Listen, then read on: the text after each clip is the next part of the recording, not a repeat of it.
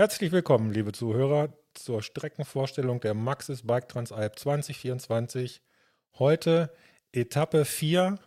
Bei mir der Streckenchef Marc Schneider. Hallo Marc. Hallo, grüß euch. Äh, wir unterhalten uns über die vierte Etappe der Maxis Bike Transalp 2024. Level 5 von 5. Jetzt geht es in die Vollen.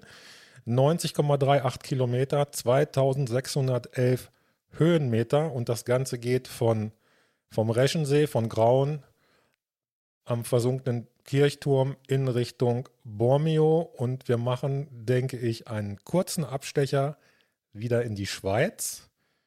Wenn man sich die reinen Streckendaten so vor Augen hält, könnte man fast denken, das ist die Königsetappe, aber da hast du noch einen Pfeil im Köcher, da kommen wir später zu. Erzähl uns deine Idee zu Etappe 4, lieber Marc. Ja, es ist eine königliche Etappe, ähm, weil König Ortner, Ortler so ein bisschen die Regie führt. Ich habe in der Beschreibung auch schon mal gesagt, ähm, du stehst da am Reschensee, siehst den Ortler da hinten, also eine riesen Gletschergrube, wirklich ein gewaltiger, massiver, mächtiger Berg, hat nicht umsonst den Namen König Ortler und ähm, schwupps, nach einem Tag hast du ihn eigentlich nicht umrundet, aber bis hinter seinem Rücken gelandet. Also stehst da hinten dran äh, und denkst dir, wow, äh, hm, der war da so weit weg und auf einmal bist du an ihm vorbeigefahren. Und ähm, das macht diese Etappe aus. Äh, das ist so ein bisschen, ähm, ja, steht da drüber, ist eine lange Etappe mit über 90 Kilometern. Höhenmeter sind für eine Königsetappe, während für eine Königsetappe noch vergleichsweise moderat. Da haben wir schon deutlich härtere gehabt. Dennoch, also die Zahlen sprechen für sich, wenn du über 90 Kilometer durch diese Landschaft fahren musst, ist es, ist der Etappe mit Respekt zu begegnen. Ähm, fassen wir es zusammen. Also die ersten Kilometer sind geschenkt. Äh, wir fahren raus am Reschensee erstmal ähm, bis an den Damm, ans südliche Ufer und ähm, starten dann den ersten Anstieg erstmal zur Bruggeralm. Da waren wir mit der Transalp schon mal vor mittlerweile zehn Jahren, 2014. Schöne Alm oberhalb vom Reschensee, ein Anstieg mit am Anfang ein bisschen kleine Straße, dann Forstwege, dann kann man sich mal die Beine warm fahren. Ganz flach ist es nicht, aber auch nicht brutal steil. Also ein normaler Anstieg über Forstweg hinauf zu der schön gelegenen Alm in den Bergen. Die Abfahrt selbst ist auch sehr spannend, die danach folgt. Äh, zunächst, zunächst auf Forstweg, aber später auch dann, bis wir nach Burgeis kommen, ein bisschen Trail dabei, schön zu fahren, macht Spaß darunter. Ein schönes Intro auch für diese Etappe. Jetzt sind wir die letzten Male von Burgeis bis Latsch auf dem Radweg gefahren.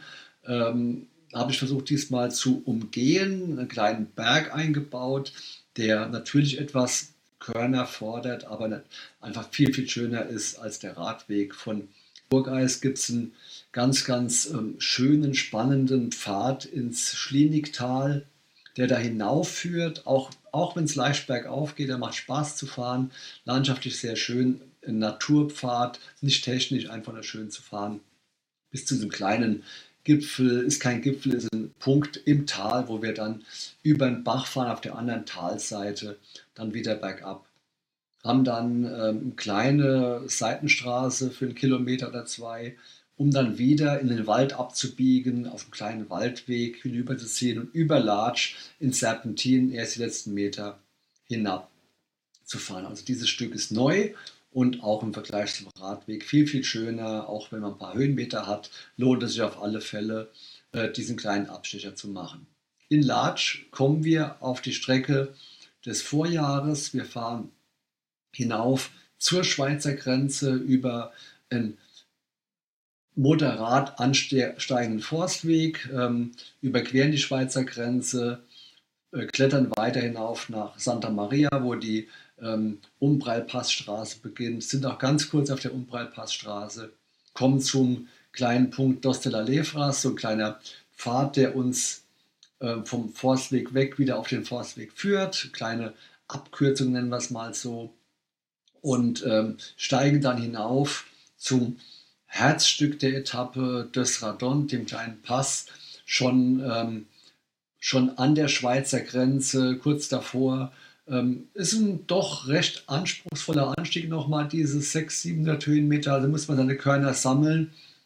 Aber das Gute ist, danach äh, ist erstmal dieser Berg geschafft. Die Höhe 2235 Metern, ist mal ganz oben, rollt in traumhafter Natur ähm, im Nationalpark Stilfser Joch äh, rollt man dann hinaus, zunächst auf Forstweg, bis man ins Valmora kommt. Das Valmora ist immer wieder ein Highlight. Ich liebe es, den Weg. Ist ein Pfad im Tal, so ein bisschen am Talrand. Und äh, ist, das ist so ein, so ein Schotterreisengebiet rechts und links. Und äh, was den Pfad so spannend macht, finde ich immer, ist, dass der nicht so flach dahin führt, sondern dass man immer etwas achtsam sein muss mit seiner Gangwahl. Kann es nämlich passieren, dass so ein 5 Höhenmeter Schnapper kommt, wo man einfach ein bisschen zu großen Gang drin ist und dann äh, aus dem Sattel muss, in den letzten zwei Höhenmeter mit voller Kraft rauswuchten muss. Also das macht, das macht ihn wunderschön und spannend. Nicht technisch, aber sehr abwechslungsreich, weil er eben auf und ab führt. Nach dem Valmora kommen wir an den Lago San Giacomo di Fraele, einer der beiden Stauseen, die da oben vor vielen Jahren gebaut wurden, die sich aber mittlerweile schön in diese Natur einpflegen, wunderschöne Farbe auch haben. Und an dem ersten See, dem Lago San Giacomo di Fraele, fahren wir vorbei über die Staumauer, was auch landschaftlich reizvoll ist, weil man rechts den einen See hat. Unterhalb liegt gleich der nächste, der nächste Stausee, der Lago di Cancana, zwischen den beiden Seen durch. Auf die andere Seite fahren am Ufer des Lago di Cancano vorbei und kommen zu den Torri di Fraele. Ähm, das sind so zwei alte Wehrtürme, Wachtürme über dem Tal. Unten ist noch nicht das Tal von Bormio, das Val di Dentro, ein Seitental. Und da hinab führt eine kleine Straße, die übrigens vor zwei, drei Jahren auch Anstieg des Giro d'Italia war. Auf der fahren wir ein Stück bergab und biegen dann in recht coole Trails ein, die, äh, die ich da im Herbst gefunden habe, war ich selbst auch das erste Mal auf diesen Trails und ähm, das ist so, wie soll ich sagen, zunächst ist es sehr lichter Lärchenwald, ganz offen, sehr sonnig. Dann ist ein Wechsel zwischen schottrig, wurzelig. Ähm, bis auf die Bremse muss man mit im oberen Bereich aufpassen, äh, dass man äh, nicht wegrutscht, aber es ist nicht brutal. Nur klassisch, bisschen schottriger Weg, dann wurzelig, erdig, aber richtig schön zu fahren, macht richtig Spaß. Und auf diesen abwechslungsreichen Naturtrails hangen wir uns hinab ins Val di Dentro. Ähm, haben einen kurzen Anstieg über 100 Höhenmeter auf der Straße und dann auch der Abschluss ist nochmal schön von Le Motte. Das ist ein ähm, kleiner Punkt oberhalb von Bormio. Äh, geht es auf ja, fast trailigen Waldwegen, schmale Waldwege hinab, bis wir letztlich am Sportzentrum Bormio in Bormio ankommen und dann auf der Straße in den Ort hineinfahren. Also eine sehr, sehr abwechslungsreiche Etappe, wo alles drin ist, äh, landschaftlich absolut herausragend und Mountainbike-technisch auch alles zu bieten hat.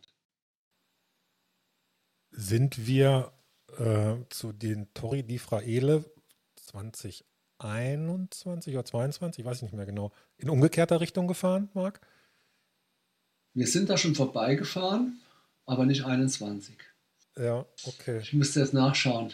Ja, also wir sind ja schon, ja, wir sind schon mal von unten gekommen und da hochgeklettert. Ja. Das haben wir schon mal gemacht. Also das war, glaube ich, 2018.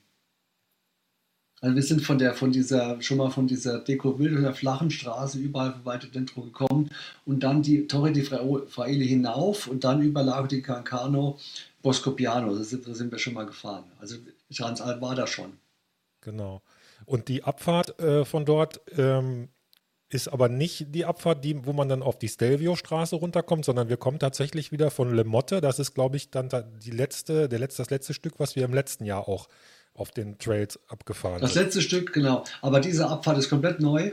Die geht ins Valle Dentro runter und ist also wirklich spaßig. Mir hat richtig Spaß gemacht. Also kann ich nur sagen, wunderschön. Macht echt Spaß. Wenn wir da angekommen sind, haben wir auf jeden Fall alle zusammen einen sehr, sehr schönen, hoffentlich aber langen Tag im Sattel gehabt mit äh, vielen Eindrücken, weil Mora, du hast es äh, bereits erwähnt, ist traumhaft schön.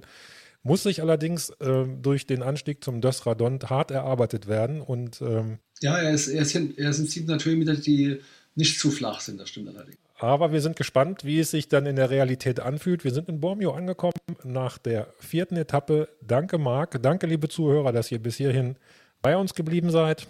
Und äh, kurzer Ausblick, Etappe 5, jetzt ist es soweit. Wir werden uns beim nächsten Mal über die Königsetappe unterhalten. Bis dahin, macht's gut. Genau, freut euch drauf.